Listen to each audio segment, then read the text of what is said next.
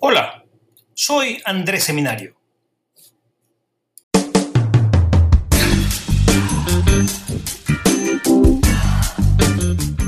Hablemos de razones para creer en el papel.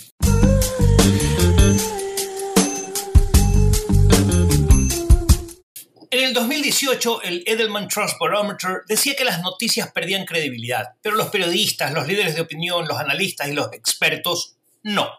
En el 2019, el Edelman Trust Barometer dicen que los medios tradicionales recuperan la credibilidad, sobre todo frente a los medios digitales. Pero en definitiva estamos frente a un cambio de paradigma en el ecosistema de la verdad.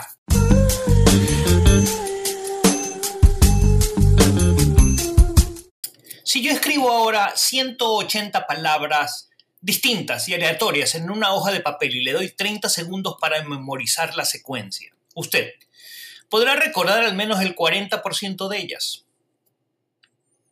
No se preocupe, están impresas en el papel.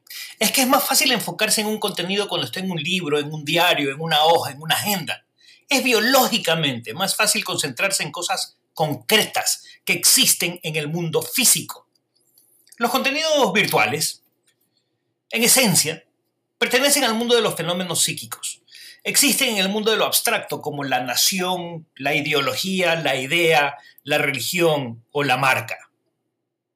Y ya que hablamos de idea, si usted tiene una idea, va a permanecer en su memoria de corto plazo 30 segundos, al menos que decida hacer algo con ella.